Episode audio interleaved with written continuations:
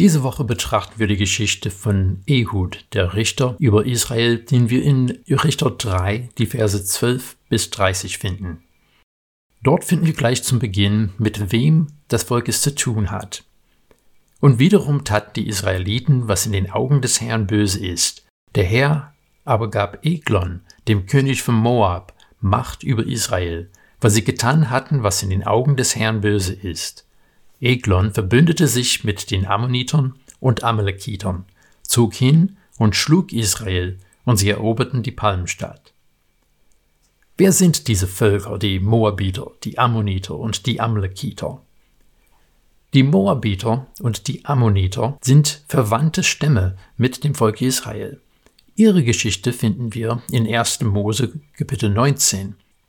Lot wird da aus der Stadt Sodom geführt, bevor die Stadt zerstört wird.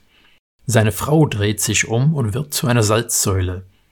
Lot und seine Töchter gehen weiter zu einem nahegelegenen Dorf, haben aber dann Angst, dass es dort auch nicht sicher sein wird und fliehen noch in die Berge. Dort haben sie scheinbar den Eindruck, dass sie die einzigen Menschen sind, die noch überleben werden und denken, dass sie die Welt wieder bevölkern müssen.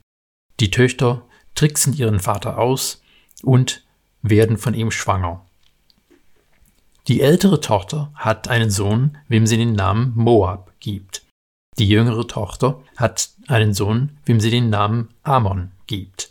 Und somit sind diese zwei die Stammesväter von den Moabitern und Ammonitern. Wenn man auf einer Landkarte guckt, wo vielleicht die verschiedenen Gebiete der Stämme Israels eingezeichnet werden, sieht man, dass das Volk Ruben ihr Stammesgebiet östlich von dem Fluss Jordan bekommen hat. Sie sind auf der Ostseite von dem Toten Meer. Gerade südlich davon findet man meist das Gebiet, was als Moab bezeichnet wird. Dort wird vermutet, dass die Moabiter ihr Hauptwohnraum gehabt haben. Die Ammoniter waren von weiter nördlich, aber auch auf der Ostseite des Jordans. Wir lesen vielfach von den Moabitern und Ammonitern in dem Alten Testament und wie es viele Zwistigkeiten zwischen ihnen und dem Volk Israel gegeben hat. Interessanterweise finden wir im fünften Buch Mose, Kapitel 2, Vers 9, dass Gott den Israeliten sagt, dass sie da durch das Gebiet von Moab gehen sollen, aber dass er ihnen nichts von diesem Land geben wird, weil sie mit ihnen verwandt sind. Es gab aber auch eine Moabiterin, die besonders wichtig war für die Geschichte Israels. Wenn man in dem Buch Ruth liest, findet man, sie war eine Moabiterin. Und es ist nicht ohne Bedeutung, dass wenn man in Matthäus 1 schaut, dass vier Frauen in dem Stammbaum Jesu benannt werden und eine davon ist Ruth eine Nicht-Israelitin, eine Moabiterin, die zu dem Volk Israel dazukommt. Die Amalekiter war ein nomadisches Volk, das eben auch östlich von dem Jordan hauptsächlich gelebt hat.